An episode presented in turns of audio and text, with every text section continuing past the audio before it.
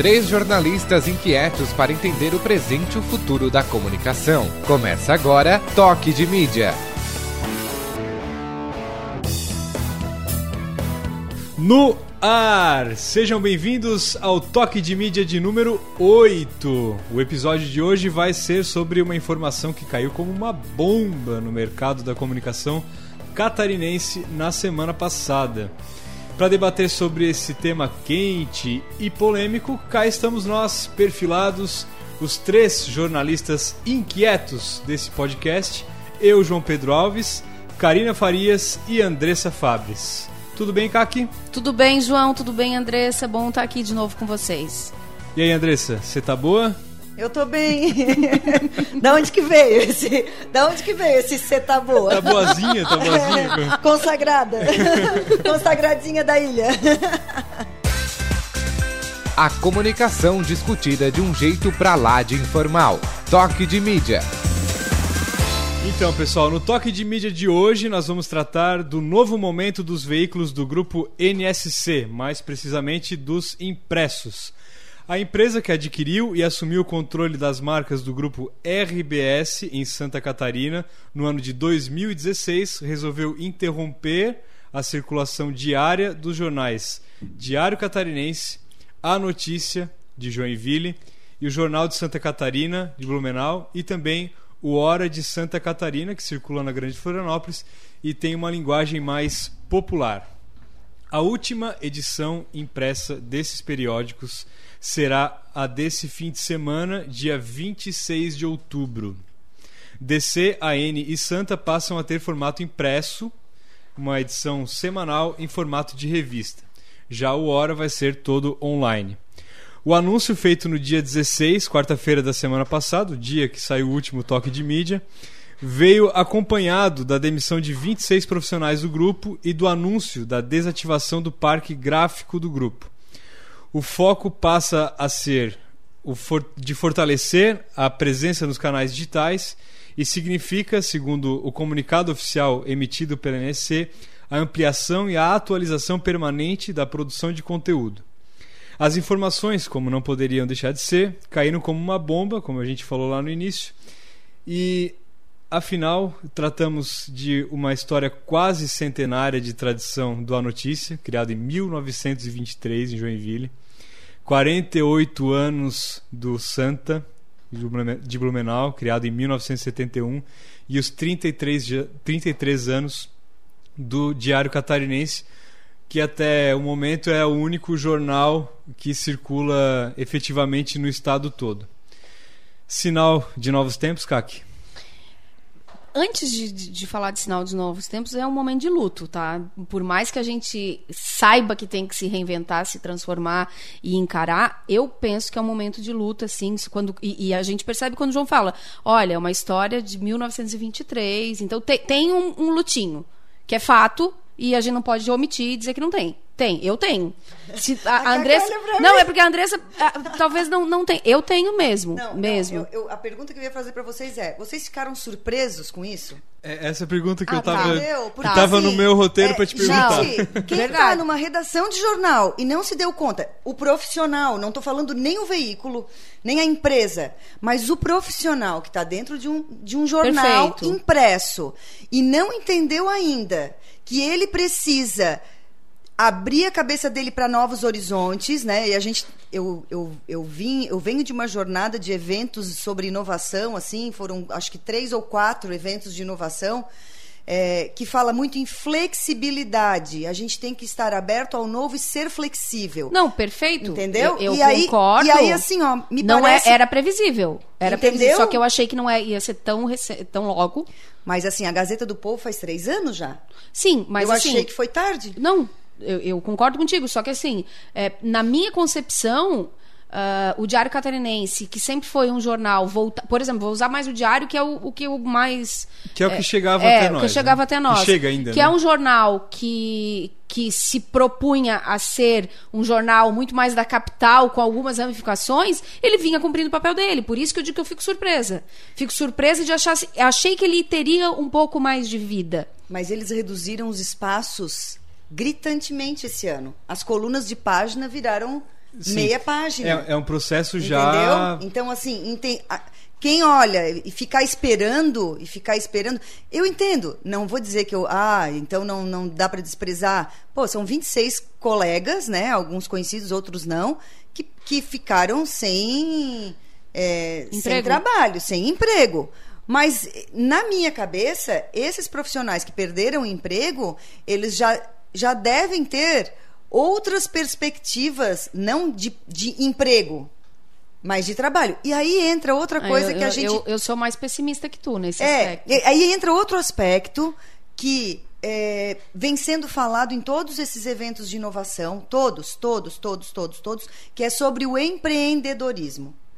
A gente tem que exercer esse viés empreendedor em qualquer profissão, qualquer que seja a profissão. Eu quero ser um jornalista raiz, eu quero fazer cobertura.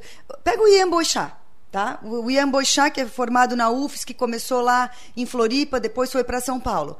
O Ian é um cara que sempre escreveu em jornal. Ele foi sempre excelente fotógrafo, fazia foto, mas a vocação dele Sim. seria para impressos, uhum. tá? A vocação Revistas dele. Também, né? O que ele se dedicava era uhum. impresso, ele fazia, trabalhou na Gazeta, fazia foto. Ele agora é freelancer, cobre zonas de conflito, ele vai para onde tem conflito e faz o que tem que ser feito. Ele faz jornalismo independente da, da plataforma que isso vai ser veiculado. Ele fez, e, e, e eu assisti e achei ele bem duro, matéria para Band né? Claro, não é a praia dele. TV não é a praia dele. Mas ele está sendo o quê? Empreendedor. Um exemplo está dentro do Diário Catarinense. O Piara está fazendo TV, é. que é uma coisa que ele não tem familiaridade. Não, o Piara mas tá... ele está metendo a cara. O bicho. Piara eu acho que é um tá exemplo tá bem bacana podcast. de que ele está fazendo um monte de coisa. Só que ele ainda não está rentabilizando isso. Não, mas Entende? ele está preparando. Mas não ele está tá, mas, mas ele tá é, é, se estabelecendo dentro do grupo. Ele está o... se estabelecendo. Se ele, se ele ficar só no jornal por... Era muito mais provável que ele caísse fora nessa brincadeira aí. O que, que acontece com, com um ambiente de conteúdo digital? Tá? É, quando é um novo. Primeiro, e é o que eu acho, eu avalio olhando de fora, não estou dentro da cabeça do Piara e nem perguntei para ele isso. Ele está criando audiência. Sim. Depois que tu tem audiência, claro. aí tu monetiza. Entendeu? Mas aí é que vem uma outra pegada. É muito difícil monetizar a internet ainda, Andressa, por questões de métricas, de audiência, de um monte de coisa. Ele está gerando audiência, é verdade, mas ainda é difícil. É difícil. Mesmo quem é, é, é, é influencer, é complicado monetizar a internet. Tá, aí entra outro aspecto. Podcast é um exemplo. Tem cara que, que com 120 mil downloads e não, não consegue ganhar dinheiro ainda. É, aí entra outro aspecto, que é modelo de negócio, né? Porque é, se a gente pensar no formato de, de mídia ou de, de anúncio ou de monetização que a imprensa sempre fez, que foi tá, publicidade, Não, tá, uhum. se a gente pensar dentro disso, realmente vai ser é sempre mais difícil monetizar. Porque hoje a gente vem discutindo lá dentro da Alfa. Mas essa é a grande crise hoje da, exato, do jornalismo. Exato, desceu um monte. Por quê? Porque o Google monetiza mais do que as pessoas querem, vencer, é, querem ir mais em AdWords do que na, na, publicidade tradicional. A Gazeta do Povo, eu não sei os resultados, tá? E a gente vai ter que estudar isso mais para frente. Trazê-los no toque trazer, de mídia. Né? É, trazê-los no toque de mídia para a gente ver. A Gazeta do Povo, o que, que ela fez antes de descontinuar a impressão? Ela lançou o clube de assinantes, ela atraiu esses assinantes, eles tiveram um aumento antes de descontinuar, porque eles iam começar a, a investir, a, eles iam, o projeto deles era descontinuar dentro do projeto digital deles. É basicamente aí, o que o DC fez agora, né? exato, né? Ficar com uma edição exato. semanal. E aí, quando revista... ele tem uma base de assinantes e ele premia essa base de assinantes e esse assinante paga, a monetização deles deixa de ser publicidade. Eles estão buscando outra monetização. Uhum. Quando eu tenho uma base de dados, de informações, de, de pessoas ali, eu posso, por exemplo, monetizar, e aí vem o negócio do modelo de negócio. Tá? É, eu posso, por exemplo, é, criar uma área de dados, de inteligência, que extraiam informações de mercado e eu vou vender informação de mercado. Uhum. Eu não vou vender publicidade. Eu não preciso é, monetizar exatamente com o conteúdo. Eu posso monetizar de outras formas, né? E aí vem os estudos todos, e aí vem a conexão com a área de inovação, com o ambiente. Mas quem está dando certo nesse modelo? De, por exemplo, um, um, um, O Facebook, por exemplo, não é jornalismo. O New, York, Times, cara, tem uma série. É o único. De... Para mim, o exemplo que eu ia citar aqui era o New York Times. Que é um exemplo Mas é seguido. Que, é que e isso é... é... muito novo ainda, né, Kaki? E eu, o que, que eu enxergo na nossa área, de forma geral? Essa dureza, sabe? Essa dureza. Ou, ou o cara está insistindo num, num, num jeito de fazer que é o que sempre foi feito, buscando só é, prospectar de uma forma diferente, oferecer algo, um, um caderno diferente para aquele, para o cara que já é anunciante, o branded Ou, content. É, o branded content, que também é uma aposta, né? É, ou senão eles ficam duros. Não se pensa que pode ser. E, e outra, né? De novo, vem os eventos de inovação que a gente tem, tem acompanhado. Não existe caixa fechada, quadradinho mais. Um vai entrar na área do outro, entendeu? Uhum. E daqui a pouco não, vai sim. vir alguém que não tem nada a ver com jornalismo, que vai fazer uma plataforma de conteúdo para vender outra coisa. Ô, Andressa, só para atrair. Uhum. Não vai entrar, já entrou. Se, se tu olha o Jornal do Almoço hoje, cara, dois blocos do Jornal do Almoço é com conteúdo com ou uma nutricionista ou um cara para falar de é, de educação financeira, Quadros outra, fixos outra que, que fala de carreira, enfim, os cinco dias da semana é alguém falando sobre um assunto qualquer. Tipo, não tem. É, é era um espaço que era de matéria e foi suprimido para ter uma pessoa que não é jornalista falando conteúdo. Não, mas eu estou falando do ponto de vista de negócio, assim. Igual, mais ou menos, vamos pegar o exemplo, os exemplos clássicos, né? Que se fala de, de Airbnb, é, tudo, né? é, de Uber, né? Que eram pessoas que não têm nada a ver. O, o caso do Waze foi usado, usado pelo é. Sandro Magaldi essa semana para exemplificar, né? É, os caras, as, as, as operadoras de de GPS, né? Começaram, ah, não, aqui eu vou, vou começar a colocar. O futuro é geolocalização. É, geolocalização. Então vou colocar geolocalização. E investiram em antenas. E o cara, o que que fez? Eles, os caras inventaram um troço que não precisa de antena, porque está na mão da pessoa e a pessoa vai ali colocar. Mas o, o que o João dizia sobre o um negócio do Jornal do Almoço é uma coisa que me preocupa. Porque tu está colocando um nutricionista, tu está colocando. É como se o jornalismo não tivesse mais espaço e a gente ainda precisa de informação. Ainda precisa e necessita de informação sabe? E eu não estou dizendo que não é um tipo de jornalismo, mas não é. é não, não é. é. Conteúdo. Não é. Não, é conteúdo. É conteúdo, é exatamente. É conteúdo, não é jornalismo. E a gente precisa do jornalismo. Precisa. A gente precisa do jornalismo. Só que o jornalismo é caro também né? É, esse é, é um grande problema. É caro para fazer jornalismo, né? Para tu pegar e apurar uma matéria bem apurada, algo que seja de qualidade, é caro. Mas uma das coisas que me chamou Mas a tá atenção... Mas está notando que a gente está perdendo o jornalismo por questões financeiras, né? Claro. Mas uma das coisas que me chamou a atenção na, na não é uma crise fui... de identidade nem nada, é uma crise financeira, não, de modelo é, de negócio. Mas também é porque assim, ó, é, não se achou ainda. O, um... o mainstream tem cada vez mais dificuldade de se comunicar as pessoas estão cada vez mais é, nichadas. Tipo, eu acesso a informação que eu quero a hora que eu quero. Então, ou em podcast, ou em portal. Mas é, então tá. Em, em então, diversos tipos de aí conteúdo. Aí é que me preocupa, João. Na era da hiperinformação, em que tu tá no WhatsApp e aí manda um link, tu começa a ler aquilo que te interessa. E assim é, hiperinformação o tempo inteiro, né? O tempo inteiro. Tu pouco vai até onde tu quer, e sim, o conteúdo vem até ti. Geralmente é assim hoje em dia, sim. certo? Uh, a mídia online, o, isso que o DC está fazendo, isso que, que a NSC está fazendo, ir para o online, me preocupa. Porque quando tu ainda folheava o jornal, tu ainda consumia muito mais conteúdo. Pensa vocês parando na padaria para ir comer uma rosquinha com café e folheando o jornal. No mínimo, três a quatro matérias te interessam. Uma coluna e duas matérias. Mas quantas mas, pessoas fazem isso? Mas aí que tá. As, tu falou isso. Tu falou aqui agora. As pessoas não vão mais elas esperam que chegue. Essa é a Os nossa dificuldade mudaram. na nossa assessoria Mas aí, de imprensa. Não, daí assim, ó, a edição do jornal que tu lia de repente três, quatro matérias, ok? Tu vai ler uma matéria que chegou num link. Tu não um vai olhar o jornal a inteiro. O problema é do usuário. O usuário não está procurando isso. Esse é o problema. O usuário. Total. Sim. Ó, vou te dar um exemplo. Essa semana, a gente fez uma divulgação de um evento. Saiu uma página de matéria num jornal local.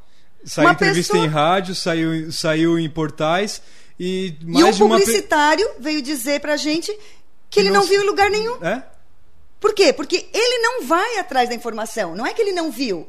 A informação não chegou até ele. Entendeu? Mas e esse quê? é o nosso desafio. Por que, que não chegou? Porque as pessoas não vão mais atrás da informação. Ela Elas esperam ela chegar. Quer. E ela, ela vai... só vai atrás do que ela quer. Ela vai atrás do que ela quer. O podcast que eu quero eu escuto. Não é o podcast que está aqui e vai outra, passar outro e exemplo, eu tenho que tá? engolir. Tá?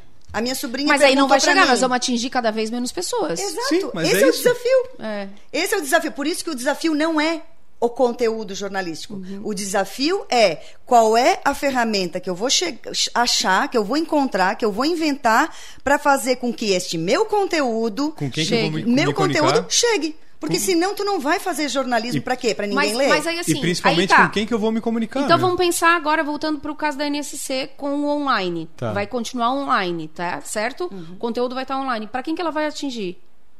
Não, ela vai ter que encontrar Exatamente. o jeito de, de, distribuir essa informação. Ela não atrair. pode ficar só ali no. Ela não pode ficar ali só esperando no site, esperando os acessos. Tá? Ela vai ter que encontrar meios de fazer com que essa informação que ela vai produzir chegue. Tá? A Gazeta do Povo, uma das coisas que me chamou a atenção quando eu fui estudar o projeto deles, eles fizeram um investimento de 23 milhões de reais em três anos. É, isso é outra coisa tá? que a gente tem que levar em 23 consideração. 23 milhões de reais em três anos eles investiram nesse projeto deles. A ideia deles era jornalismo de excelência, então eles não abandonaram o jornalismo. Mas eles contratavam conteúdos, redação mais ágil e conteúdos mais interativos. Na Gazeta do Espírito Santo, que foi quem abandonou o impresso esse ano, foi um dos veículos que abandonou o impresso desse ano, quem que eles estavam contratando? Especialistas em inteligência artificial, em SEO, em marketing e análise de dados, uhum. para complementar o time.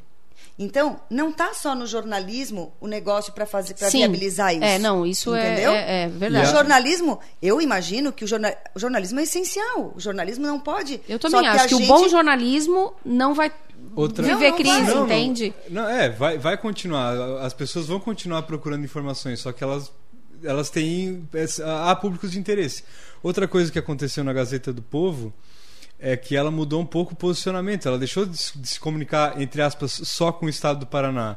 Ela passou a fazer muito mais conteúdo nacional, inclusive levando é, colunistas e articulistas, enfim, de renome nacional pro time deles. Então, aí vem uma outra questão. Eu, eu tô aqui como o, o advogado, advogado do diabo, diabo, né? Porque. Mas o, do localismo, tu vai falar? É. Do jornalismo local. Eu acho que assim, Kaki, ó, minha visão. A Gazeta do Povo se abre, mas daqui a pouco ela vai precisar se fechar.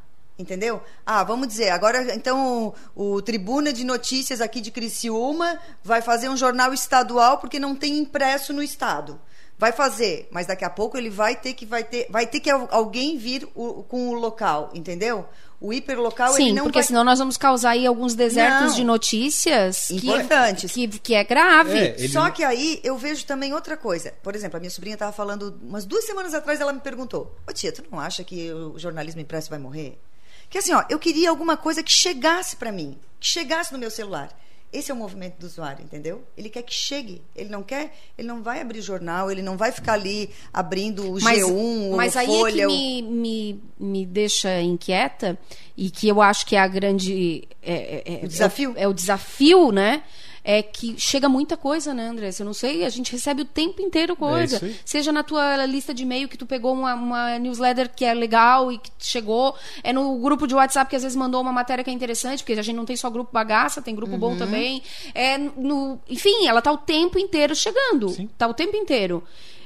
É muita informação. E aí daqui a pouco o que, que vai ser, vai acontecer? Vai acontecer como o meio, o canal meio, que faz curadoria. É. Então ele pega, é, ele pega um novo negócio, ele pega todos os veículos nacionais, todos não, né? Mas assim, grande parte dos, da grande mídia nacional, veículos internacional, analisa, fica o dia inteiro analisando aquilo e faz uma seleção do que os jornalistas julgaram mais importante e manda no teu e-mail. E ali tu tem um eu, eu, eu muita coisa, eu, eu me informo, muita coisa pelo meio, pelo Drops do Estadão, e pelo e pelo Não Durma Sem Saber da Folha e pelos podcasts. entendeu? Que dão resumo de notícias.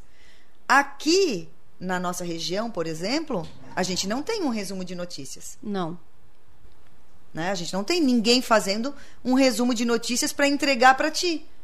Mas aí é que tá. Até eu já vi algum, um, alguns exemplos de curadoria regional, tipo Floripa, tem um colega que o SPEC, tu não conhece o SPEC? Sim. O SPEC estava com um projeto bem bacana, ele e um outro colega, de fazer curadoria lá em, em Floripa, tá? Ou Porto Alegre. Agora, Porto Alegre. Porto Alegre? É Porto Alegre. Então, só que aqui é, é, como é que tu vai? É, ele, eles As pessoas vão... estão dispostas a pagar com não isso? Vão pagar. Como vão pagar? Não vão pagar. Será que não vão? Mas aí, aí é que tá. Será que são as pessoas que vão ter que pagar ou tem outro meio? Porque o meio. O meio monetiza. É, é monetiza, mas ele é gratuito. Sim. Mas ele monetiza através de publicidade e ele tem uma assinatura premium, que aí Cria tu produto. recebe uma edição a mais, que tu recebe, tu tem acesso a todo o ambiente de curadoria deles, tu tem acesso a outras coisas, entendeu? Tem, tem produto. outras coisas, tem outras coisas que a gente precisa enxergar, que a gente tem, né? Por exemplo, o vamos pegar o caso do esqueci o nome do podcast do Café Café Brasil, não me lembro o nome dele agora.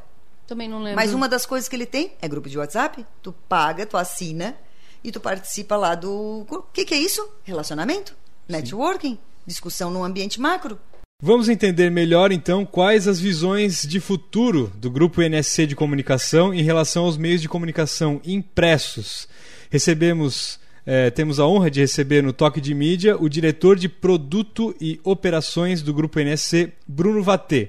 Seja bem-vindo, Bruno. Conta pra gente então há quanto tempo que a empresa vinha amadurecendo essa decisão tomada na semana passada e o que, que os leitores podem esperar dessa guinada do grupo NSC, dos seus jornais, é, indo mais para o online? De fato, a gente vinha trabalhando há bastante tempo, né, no, na, vou dizer assim, numa trilha digital, né, é, há, pelo menos três anos, é, com, evidentemente, uma intensificação desse processo ao longo desse ano. Né? Então, esse ano é, a gente tomou algumas medidas aí bem, bem importantes, concluímos a migração de todo o portal que ainda estava na, lá na, na, na RBS, todo o conteúdo do portal que ainda estava na RBS. Nós inauguramos o nosso laboratório de inovação aqui no Centro de Inovação da CAT. É, contratamos todo um time de, é, de inovação, hoje são 12 profissionais é, multidisciplinares, né? É, com, com skills aí de, de, de dados, de UX, enfim, é, desenvolvedores. É, então tem vários, vários passos que foram sendo dados ao longo é, desse tempo, é, que culminou agora na, na última quarta-feira com esse importante anúncio que a gente fez.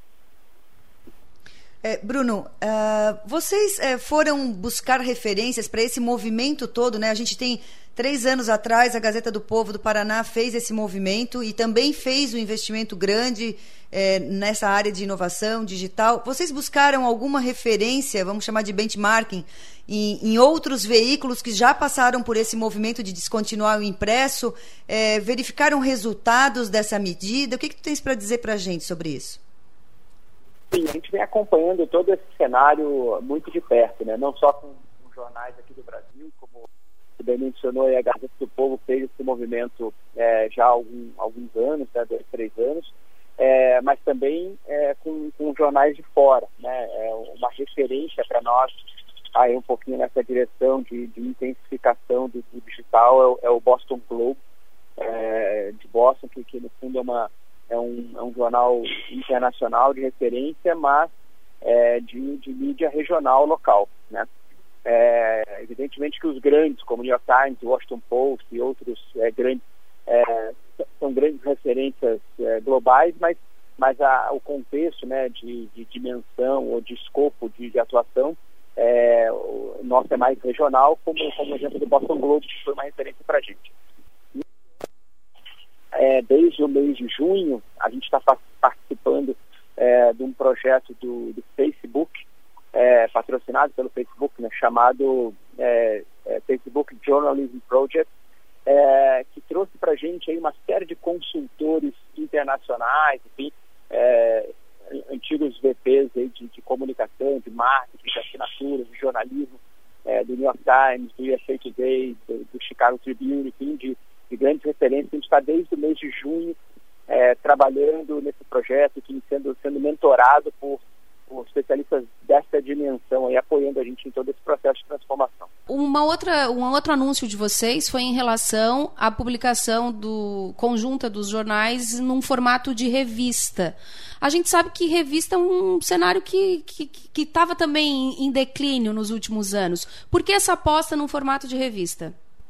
De formato de revista, é, porque de fato a gente está fazendo um investimento importante é, na forma desse conteúdo, né?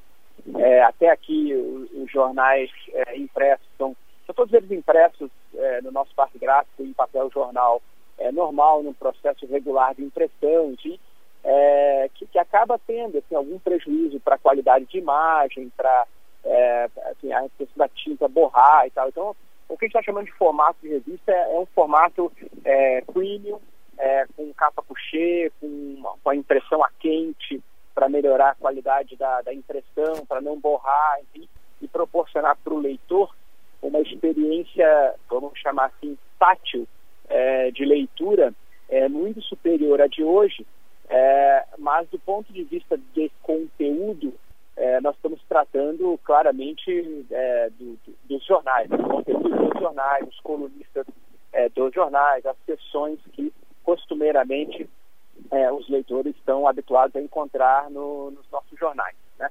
Evidentemente com uma abordagem editorial um pouco diferenciada. É, a gente está indo para uma linha onde todo o conteúdo factual é, ele vai ser disponibilizado é, online, né?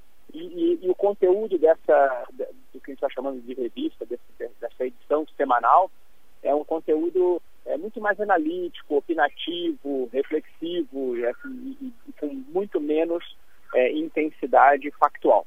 Legal. Bruno, eu tenho uma curiosidade em relação à, à comunicação de vocês. É, se propõem a ser um veículo estadual e nós estamos dentro de um estado onde tem grande, é, grandes polos regionais, ou nem tão grandes assim, enfim.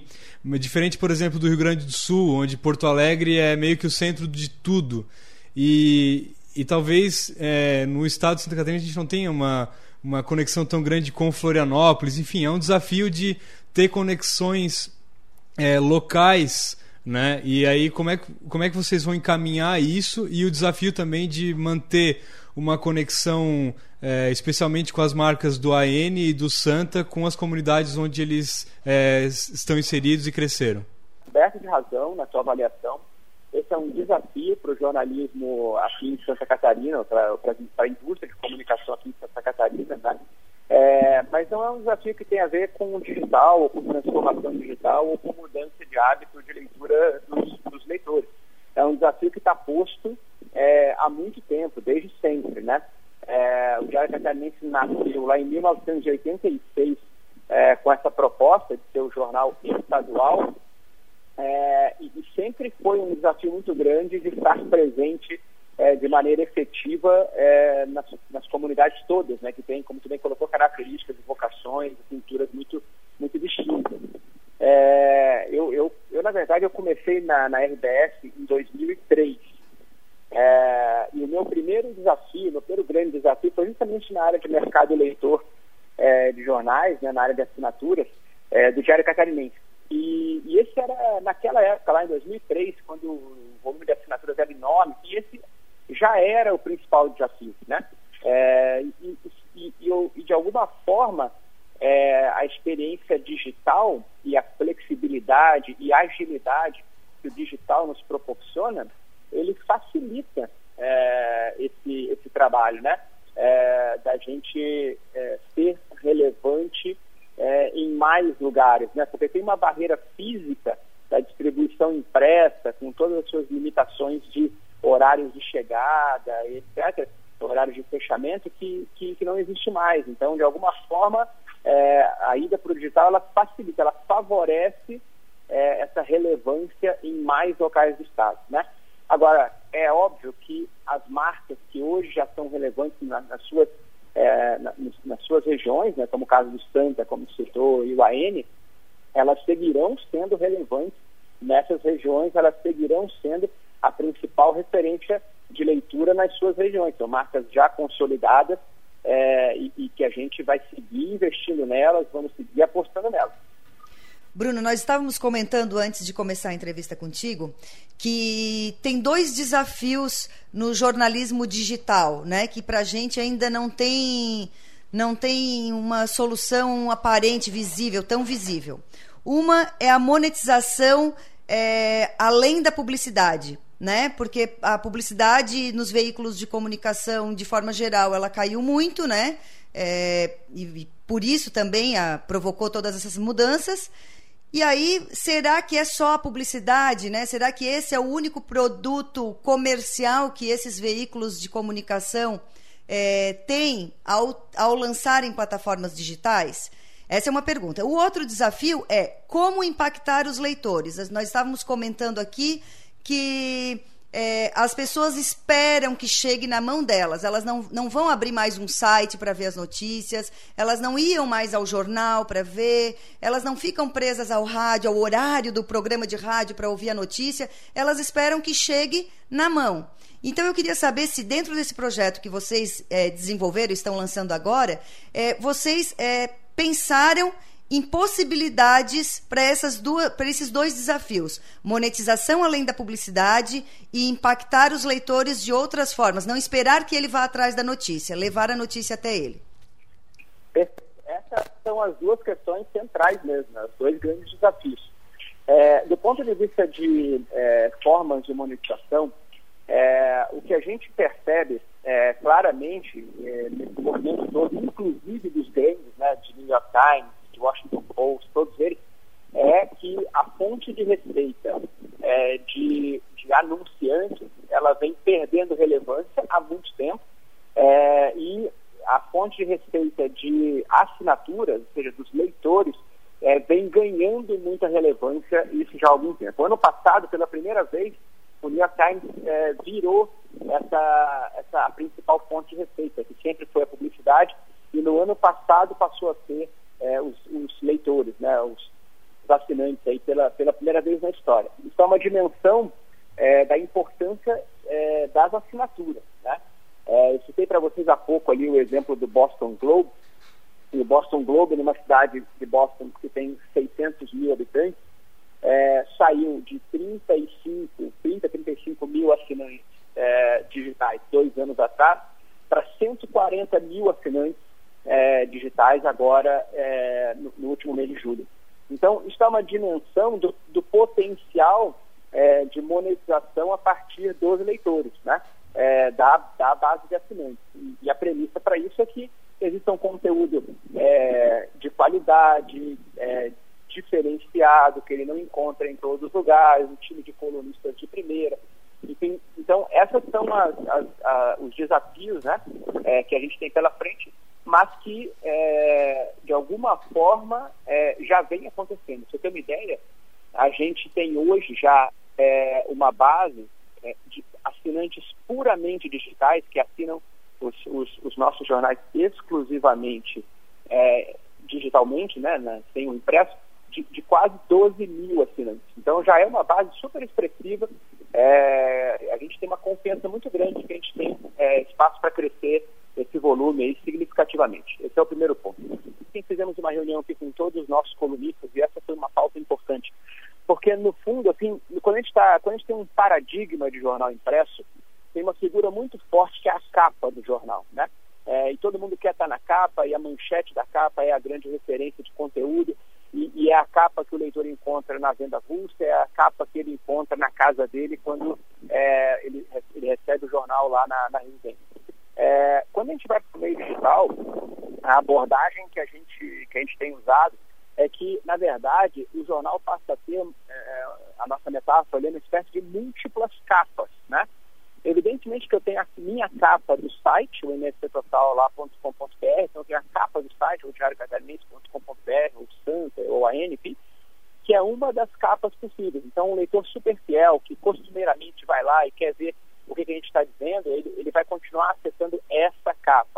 Agora, de alguma forma, as nossas redes sociais são uma outra capa, né? É, que aí eu chego para aquelas pessoas que não necessariamente estão me buscando, mas eu chego até elas através das redes sociais. Então, eu, a, a minha rede social é uma espécie de segunda casa, né? E a gente vem explorando é, outras técnicas ou outras possibilidades de capas, entre aspas, como newsletter. Então, newsletter é uma terceira capa, né? Então, todo um, um portfólio de newsletters relevantes, é uma terceira capa. Então a gente vai construindo diferentes capas, que são diferentes formas de se atingir diferentes públicos é, com, com, esse conteúdo. Ô Bruno, outra questão que chamou a atenção é, essa semana foi efervesceu a informação, principalmente no meio jornalístico, né? Ficou todo mundo meio que um pouco temeroso também. E houve algum, alguns desligamentos nessa transformação que a NCC está passando. É, ainda vai haver mais mudanças no quadro de jornalistas, de redação, de equipe dos jornais? É, muda alguma coisa no online? Tem alguma é, é, é mudança nesse sentido? Em relação à, estrutura, a gente fez os movimentos, fez alguns movimentos ontem, de fato. Agora, super importante ressaltar que são movimentos que estavam atrelados à produção é, cotidiana de um jornal impresso, né?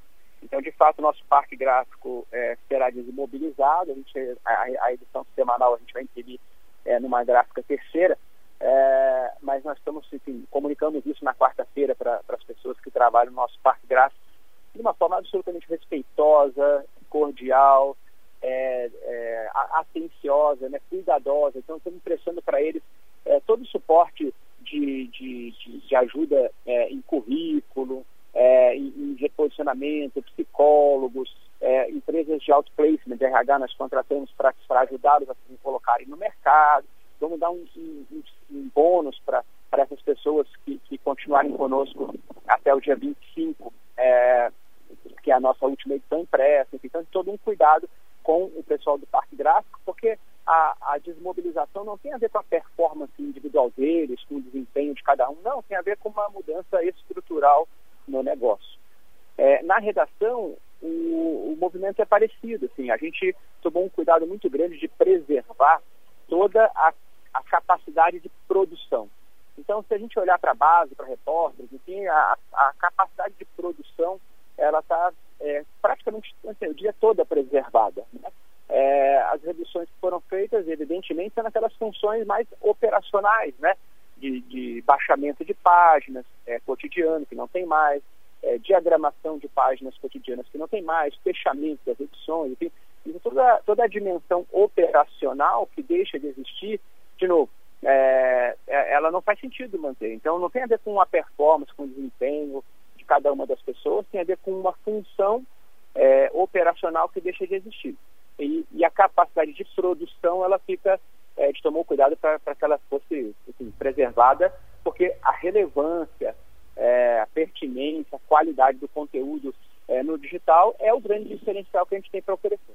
Bruno, é, uma das coisas que nós temos ouvido bastante quando se fala em transformação digital e que tem sido considerado um pecado das empresas, de forma geral, né, em qualquer segmento, é que elas estão, elas estão fazendo o digital e esquecendo da transformação que é o que toca as pessoas, a, a, criar a cultura da inovação, criar a cultura digital, preparar essas pessoas para que elas saibam trabalhar num novo ambiente, é, de uma nova forma. É, o que, que a NSC vem fazendo em torno disso para preparar os profissionais que ficam ou novos profissionais que vão ser contratados para ter uma, uma cultura de uma cultura digital, uma cultura de inovação, é, multidisciplinaridade, enfim, tudo que vai requerer esse, novo momento da NSC. Excelente pergunta. Assim, a, o principal movimento que nós fizemos é, nessa direção é, foi a, a, implantação do nosso NSC Lab. Né? Então, o NSC Lab, como eu coloquei lá no início da nossa conversa, é, é um núcleo é, hoje de 12 pessoas que, que tem essa multidisciplinaridade que você mencionou, né? Então tem desenvolvedores de software, tem UX, tem cientistas de dados, tem pessoas de, de marketing de business, enfim, tem toda, toda essa competência é, do mundo digital. E nós estamos aqui dentro do Centro de Inovação da CAT, inclusive estou falando é, com vocês aqui de dentro agora. É, e, e, na verdade, é, esse time, ele não é o time de inovação da empresa, porque a empresa é muito maior que isso, né? É, ele é o time, é, a gente tem encarado esse time aqui como uma espécie de ponta de lança que nos insere dentro do ecossistema, que, que é o time que bebe dessa cultura toda, desse ambiente de inovação e traz isso para dentro de casa, né? Então, é, o time ele é responsável por desenhar as metodologias de trabalho, a metodologia de inovação, é, como é que a gente é, contamina a empresa toda é, com, com, esse mindset, com essa cultura digital, né? Então, esse é um componente importante. Agora, em paralelo a isso, a gente vem também fazendo é, uma série de treinamentos ao longo do, dos últimos tempos, mas intensificado esse ano. Então, a gente fez esse ano alguns treinamentos de cultura digital, de transformação digital, para todos os funcionários, né? É, especialmente para jornalistas, a gente fez é, todo um treinamento de SEO é, para jornalistas. É, a, gente, a gente, como eu te falei, está é, participando desse projeto do Facebook, que foram 12 semanas aí de treinamento muito intenso com, com especialistas internacionais. A gente também está participando de um projeto semelhante do Google, que é o Google News Initiative, é, que, que, a gente também tem recebido é, treinamentos aí de, de mídias programáticas, da área comercial. Então, é, a gente vem investindo muito fortemente em, em, todo esse, em toda essa, essa capacidade da empresa de lidar com o digital, de incorporar essa cultura, de incorporar esse, esse novo ambiente para que a gente possa traduzir tudo isso em mais qualidade, em mais relevância é, para os leitores né, digitais, preservando os valores fundamentais do jornalismo, né, de independência, de ética, todas as nossas crenças jornalísticas estão absolutamente preservadas nesse, nesse movimento todo. Bruno, é, vocês vão fazer ali no início de novembro é, um hackathon e eu queria saber de ti o que, que vocês esperam é, desse movimento de chamar profissionais de mercado, desenvolvedores, designers, e como é que vai ser o evento, o que, que vocês vão levar para essa galera discutir, enfim. É, tô, fiquei curioso para entender o que, que vai rolar lá. Gente fez um ajuste na data, a gente está comunicando isso a partir de hoje, a gente vai fazer o hackathon no dia 30 de novembro, tá? É, é importante destacar que a empresa que a gente contratou para nos apoiar em todo esse processo de desenvolvimento do Hackathon é, é, exatamente a mesma empresa que realizou o Hackathon da, que vem realizando já há cinco anos a, a, o Hackathon da, da Rede Globo, lá na, que, que, tradicionalmente, é, esse ano, na verdade, foi feito na casa do Big Brother logo depois do programa, enfim. Então, uma empresa com super experiência nacional, enfim. Então, a gente está trazendo é, o que tem de melhor aí nesse, nesse mundo para cá. É, do ponto de vista assim, dos, é, do, do, dos desafios, eu, eu, não vou aqui fazer spoiler, porque senão a gente vai acabar é, entregando algumas coisas. Mas, é, é, assim, para dar um exemplo, né, numa linha de, de aperitivo assim, do, que a gente, do que a gente vai tratar, a gente quer, a gente quer tratar de coisas, por exemplo, é, uma multidão, multidão mesmo de pessoas interage conosco, né, via redes sociais, via WhatsApp, é, via os programas de televisão, via os programas de rádio, enfim. E a gente é, conhece muito pouco sobre essas pessoas, a gente interage pouco. Como é que a gente pode interagir melhor com esse público, construir de fato uma relação, é, aproveitar é, os insights, aproveitar todo, enfim, todas as, as a, toda a multiplicidade né, de, de relacionamentos que a gente pode construir a partir disso. Então esse é o tipo de coisa que está na nossa cabeça, esse tipo de coisa de, de dúvida assim, que a gente tem, que a gente gostaria de, de, de, de trazer para um ambiente desse de hackathon. Muito bom, obrigado Bruno pela tua atenção e que o sucesso acompanhe vocês nesses novos desafios que possamos aprender mais assim a gente se comunica muito com o mercado da comunicação com muitos alunos do, dos cursos de comunicação e essa entrevista com certeza esclareceu muito do que está por, por vir aí do futuro, do que vocês esperam e do mercado que essa galera vai encontrar daqui a pouco. É isso aí, muito obrigado pela oportunidade de esclarecer, de conversar, a gente está à disposição, a gente, a gente acha que tem um super debate para ser feito em relação a isso e a gente quer participar ativamente desse debate, da construção aí desse futuro do jornalismo. É, estamos trabalhando duro é para tornar essa profissão é, sustentável, jornalismo de qualidade sustentável, respeitado, independente, né, baseado em todas as premissas e valores. Obrigado pela oportunidade. Então, ele falou de algumas é, profissões ali que ao longo da, da quando a CAC perguntou sobre a reestruturação, né? E o que que se ainda vai haver mais demissões, enfim, ele falou do parque gráfico, né, que vai ser desativado, é, e falou de de, de, jornalistas que trabalhavam em funções específicas ligadas ao impresso. É a pessoa que baixa uma página ou que faz uma, uma página específica que não vai ter mais, enfim. E aí eu começo a pensar que, por exemplo, quem trabalha numa gráfica impressa começa a ver esses movimentos. É, precisa perceber que a sua profissão está em risco, né? A gente sempre fala, é, tem muitas profissões que estão em risco. Esses dias até falaram do profissional de telemarketing, né? É, com a, o advento dos bots, esse profissional é um profissional que, que pode não existir mais, esta função, esta atividade. O que, que essas pessoas todas, né, que só em São Paulo parece que são 3 milhões de pessoas, vão fazer? Elas precisam se preparar para outras atividades. E aí me surge a dúvida de quais são as atividades dentro da comunicação ou do jornalismo, já que a gente está tratando de jornalismo especificamente, quais são as funções que poderão ser extintas, como já foi, por exemplo, o Copdesk. Né? O Copdesk já foi extinto. É, quando nós é, não tínhamos computadores, tinha o diagramador de, de de, de papel, assim, fazia a diagramação no papel e aquilo ali passava por um processo de montagem. Tipográfico. Né? né? O, o, tipográfico. Então, enfim, já tivemos na história outras profissões Sim. extintas e agora nós estamos... O fotógrafo, né, que passa, o cinegrafista, que uma série de outras... O fotógrafo é um bom exemplo também, E ao mesmo tempo, 10 anos... O digital mudou muita coisa, né? E ao mesmo tempo, 10 anos atrás, quem que imaginava que existia a profissão de social media, por exemplo?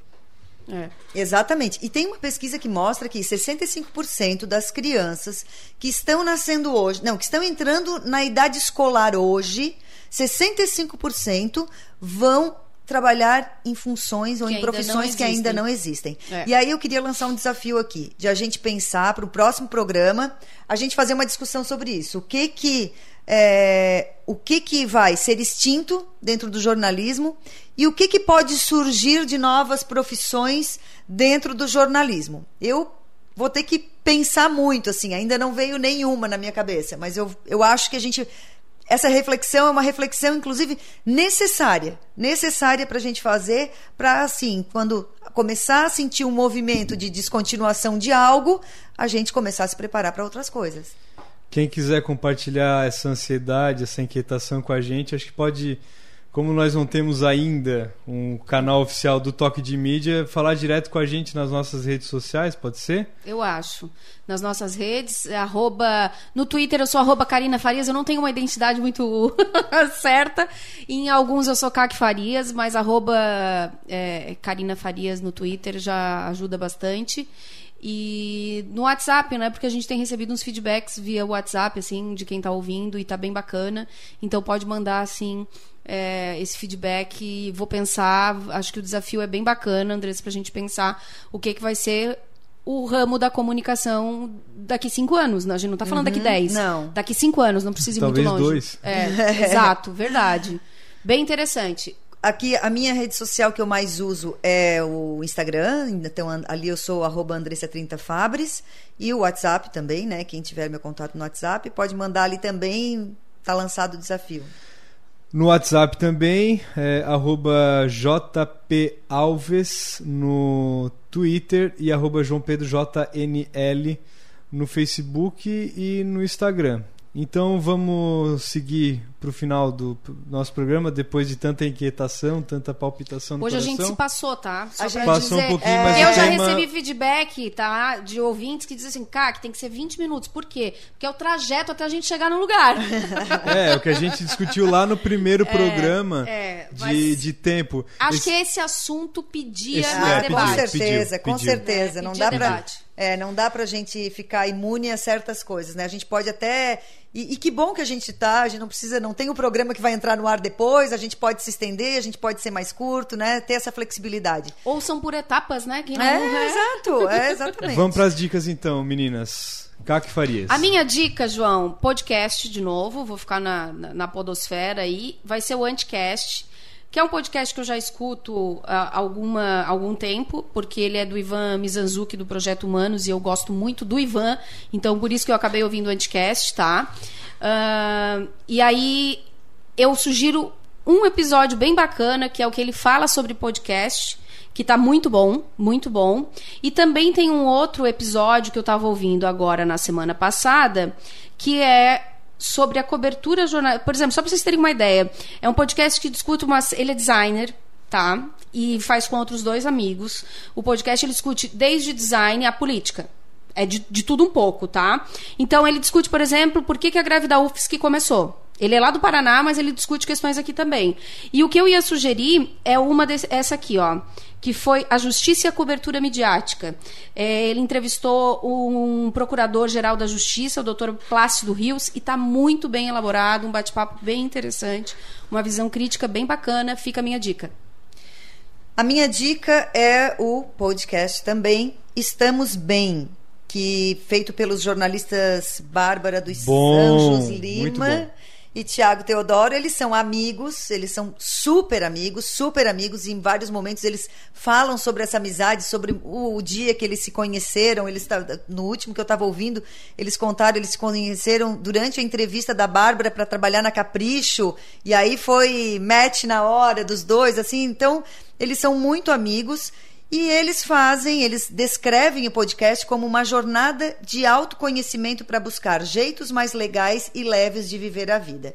Então, eles falam sobre relacionamento, sobre responsabilidade afetiva, é, enfim, sobre tudo que envolve e é bem legal. Eles são leves, é, eles sabem debater sem ninguém levantar a voz, sabe? É uma conversa entre dois amigos, mas uma conversa profunda. Eles estudam para vir e fazer essa conversa. Não é uma conversa irresponsável, eles têm muita responsabilidade ao trazer os temas. E é muito legal, é muito legal mesmo. Eu recomendo.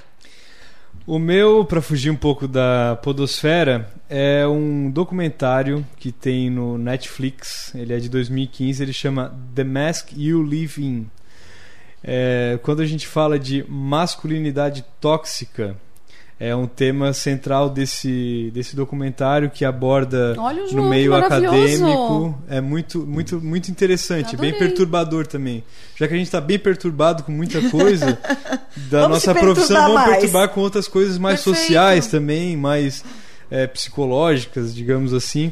E fala sobre a educação de crianças. É, e de como essa, essa, esse perfil do homem ideal de ser o cara forte, de ser o cara brigão, de ser o cara comedor, é, prejudica a formação de muitas crianças, que daí eles criam uma máscara é, para se, se esconder disso, eles não têm medo de revelar sentimentos. Cara, isso causa um um turbilhão um dano de problemas enorme para o psicológico de, dessa gurizada. Enfim, lógico que é, tem o universo feminino, tem uma série de enormes problemas, mas também esse é um, é um é, essa é uma questão que é legal que está se olhando assim é, e é um, um, foi um documentário que me deu uma esperança um pouco melhor da, da, da humanidade assim de estar tá olhando por um ponto de vista mais humano mesmo né? de, de preocupar com as pessoas de ser mais livre de ser mais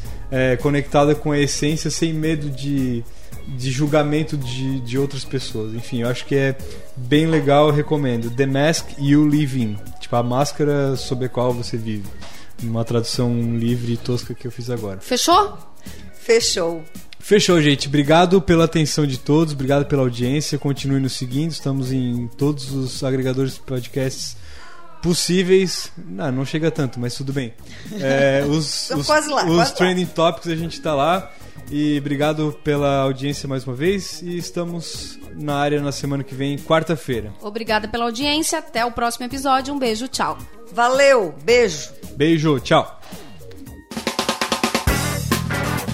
Você ouviu Toque de Mídia, um papo cabeça sobre o que rola no mundo da comunicação.